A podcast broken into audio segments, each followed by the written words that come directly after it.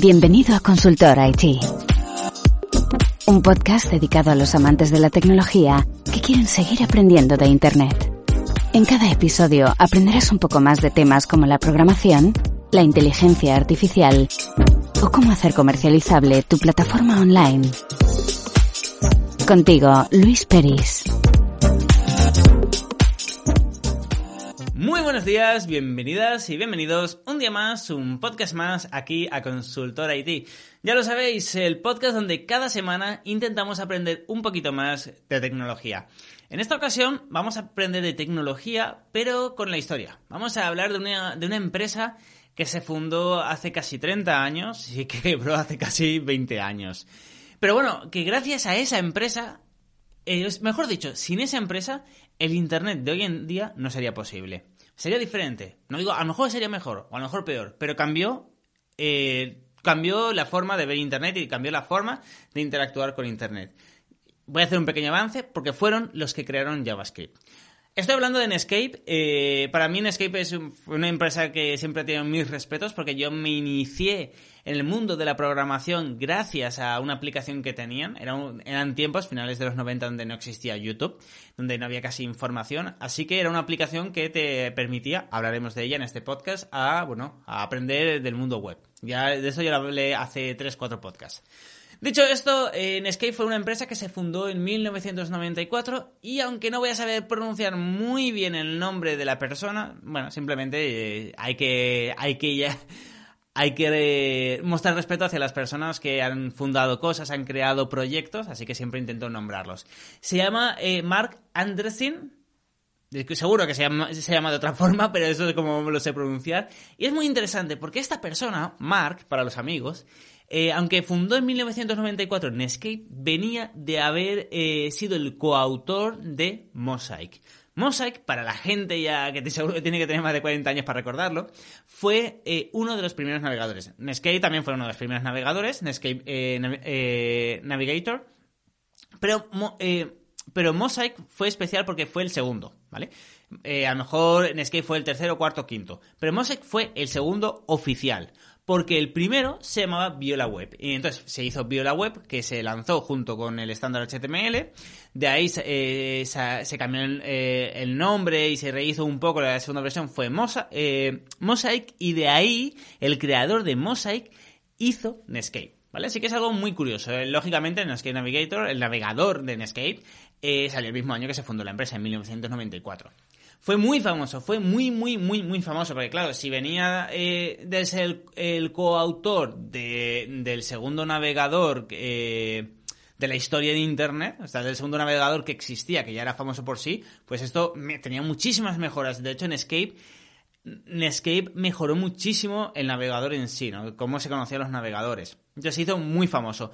Luego también incorporaron una cosita, un pequeño lenguaje, porque cada navegador iba a su bola, eh, llamado JavaScript. Por eso digo que hoy en día el Internet que conocemos es gracias a esta empresa, porque creó, eh, bueno, innovó muchísimo en, el tema de los navegadores, de plugins, por decirlo de alguna forma, de componentes que se llamaban antiguamente, los componentes de los plugins, ya hablamos de los 90.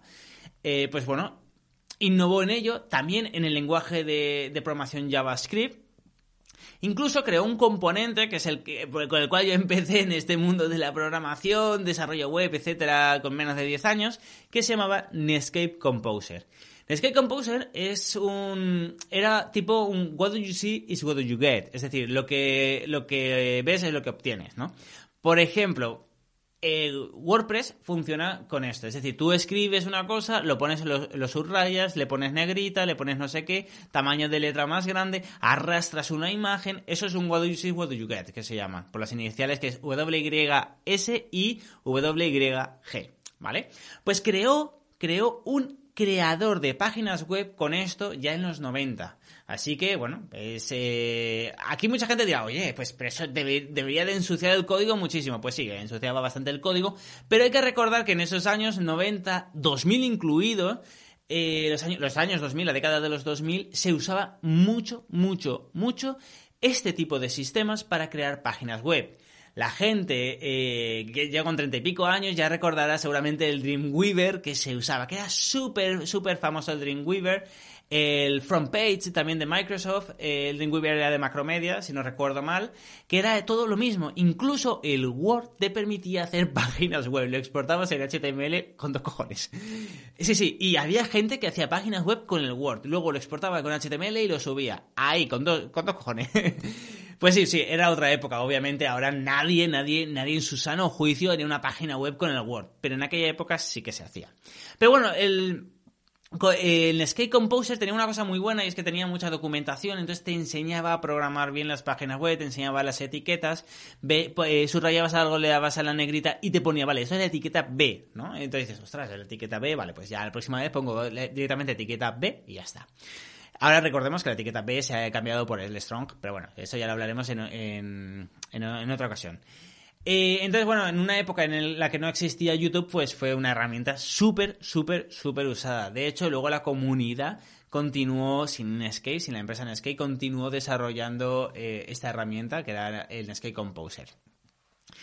Eh, ¿Qué más? Pues bueno, se fundó en el 94, recordemos la empresa, pues tres años después se fundó el proyecto Mozilla, ¿vale? Quizá ahora ya vais enlazando todo. El proyecto Mozilla no era más que un proyecto. Igual que digo, voy a crear un proyecto llamado tal. No era nada legal, no era una fundación, no era una empresa independiente. Simplemente dijeron, oye, vamos a crear una cosa llamada Mozilla y bajo este nombre vamos a liberar todo el código. Eso es muy importante de, de Netscape Navigator, de JavaScript y de... Eh, y de, eh, y de, obviamente, Netscape, eh, o sea, del navegador Netscape, ¿no? ¿Cuál fue el problema? Claro, dijeron, vale, tenemos que liberar todo el código, queremos que sea open source, por decirlo de alguna forma. Open source no quiere decir que ellos no fueran a ganar dinero, sino queremos que sea open source, pero parte del código de Netscape no es nuestro. ¿Vale? Venía mejor de Mosaic eh, y de otros que tenían unas licencias. Por lo tanto, no podemos liberar un código que no es nuestro. O sea, le podemos liberar nuestro código, pero no, ciertas partes. ¿Qué, tenemos, ¿Qué podemos hacer? Muy fácil, reprogramar todo lo que no sea nuestro para hacerlo nosotros. Entonces ahí empezaron a hacer una nueva versión, eh, porque tenían unos problemas de, copyright. Problema que, hubo aquí, año 2000, llega AOL y compra Mozilla. Eh, perdón, Mozilla, y compra Netscape, ¿vale? AOL era una empresa muy famosa, sigue siendo famosa, ahora si no recuerdo mal, eh, fue absorbida por Yahoo y Yahoo fue absorbida por, no sé si era AT&T o, Verizon, una de esas dos, creo que era Verizon. así que bueno, ya, se perdió la pista por ahí. en el año 2000 AOL compra la empresa Netscape y dice, vale, pues yo sigo con la idea y el nuevo navegador va a estar basado en Mozilla, es decir, todo libre, todo open source, va a estar basado, eh, vamos a reprogramar absolutamente todo. Invirtieron un año, un año a pérdidas, solo para reprogramarlo todo. Y el problema, que esto pasa muchas veces en programación, o sea, cuando se crea cuando se crean grandes proyectos y tan innovadores, a veces no funcionan eh, en uno o dos años y a veces se necesita más tiempo. Pues aquí no funcionó. Aquí directamente al año hicieron un una versión de Netscape ultra, ultra, ultra pesada, eh, pesada en cuanto que ocupaba un montón en el disco duro, y ultra lenta eh, y además inestable. ¿Vale? O sea, fue todo lo que era Netscape se lo cargaron. No es culpa de AOL, porque ya vinieron, ya venía antes de Mozilla, porque quisieron, antes de que se lo, comprara AOL, ya, ya quisieron meterse en el proyecto de Mozilla. Pero, eh, bueno, perdieron muchísimo dinero. A la vez ya había salido al cabo de unos años, del, o sea, creo que fue en, el 95, 96, salió Internet Explorer con Microsoft y además metiéndolo eh, directamente en el... ya sabéis que Windows 98 venía con Internet Explorer, que luego fue denunciado por Monopoly, etcétera. Pero claro, ya te venía el ordenador con un navegador. Eh, con un navegador. Antiguamente, yo recuerdo que tenías que llevarlo para que te instalaran un navegador. Pero claro, entonces eh, fue un duro golpe para, para Netscape, con además el retraso que tenía, con un navegador que, que, era genial y de repente eh, las nuevas versiones eran lentas, pesadas e inestables. Así que bueno, AOL intentó hacer lo que pudo, intentó tirar de una versión anterior aunque no fuera open source, eh, pero bueno, se fue todo a pique. Pero bueno, ¿pero qué pasó? Esto es muy interesante. Recordemos, Netscape había creado Netscape Navigator, uno de los primeros navegadores del mundo, eh, había creado JavaScript, había creado eh, Netscape Composer. Pues bueno, antes de que se fuera todo a pique, en 2003, eh, Brendan Hayes de nuevo, seguro que se pronuncia de otra forma, pero bueno, Brendan Hates eh, creó una fundación llamada Mozilla. En esta ocasión sí sí, o sea, en esta ocasión sí que sí que fue oficial, ¿vale? O sea, tuvieron que pasar seis años del 97 al 2000 al 2003 para que se para que se creara una fundación y, no fue el CEO de Netscape sino que fue eh, un ingeniero de Netscape seguro que pidió permiso y todo ok y que fue el creador de, JavaScript ¿vale? así que el creador de JavaScript cogió el proyecto en Mozilla hizo una, una, una fundación sin ánimo de lucro en este sentido y, nada, y lo llevo para adelante hasta hoy en día. Ya sabemos que Firefox, haremos un podcast si queréis sobre Firefox, es un navegador, bueno, en, detrimento, o sea, que, cada vez eh, más, eh, realmente cada vez eh, ha ido teniendo más fallos, ha ido siempre a la cola del Chrome y cada vez tiene una cota de mercado inferior al 5%, si no recuerdo mal, que es una pena, es una pena, a mí me encanta Firefox, pero bueno, no, no pasa nada. Pero hoy en día Mozilla tiene dos dos, eh, dos objetivos. Uno es eh, Firefox, intentar resucitar Firefox, que a ver, que 3 de cada 100 personas lo utilicen tampoco está mal, ¿no? Pero, pero tiene dos objetivos Mozilla ahora mismo. Uno es Firefox y otro, y esto es muy importante, es dar a conocer JavaScript. De hecho, si buscamos eh, información, documentación de JavaScript, la, página donde siempre nos remiten es la de Mozilla. Así que nada, eh, fijaros cómo, cómo fue, o sea, cómo fue todo, ¿no? De una empresa eh, que decidió crear un navegador que sin querer, como algo lateral, como algo secundario, creó un, un lenguaje de programación para el navegador y que este lenguaje de programación ahora se está convirtiendo en uno de los más utilizados, tanto para la parte de front, en todos los demás navegadores también, en Internet Explorer todos, es el único lenguaje de programación que se acepta en todos los navegadores. Eh, ya, ya hemos hablado muchas veces de por qué sucede esto. Eh, ahora se está desarrollando también en back, en, Node.js, en el desarrollo de videojuegos. En Unity, por ejemplo, se está desarrollando también con JavaScript. Y se está desarrollando en absolutamente todas partes ya con JavaScript. Es como el estándar, como el lenguaje de programación.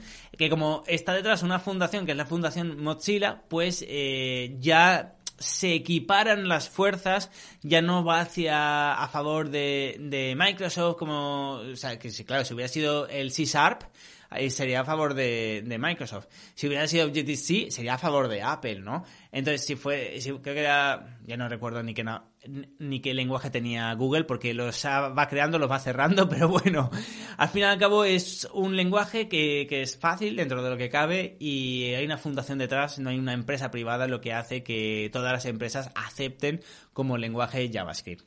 Así que nada, quería hacer este podcast que para mí ha sido muy especial, eh, recordar los viejos tiempos, documentarme también, claro, yo no, yo no recuerdo, yo no sabía que en 2000 lo he comprobado, me tengo que documentar para hacer los podcasts. Así que nada, me lo he pasado muy bien haciendo este podcast, espero también que hayáis aprendido algo y nos escuchamos la semana que viene con otro podcast. Hasta entonces.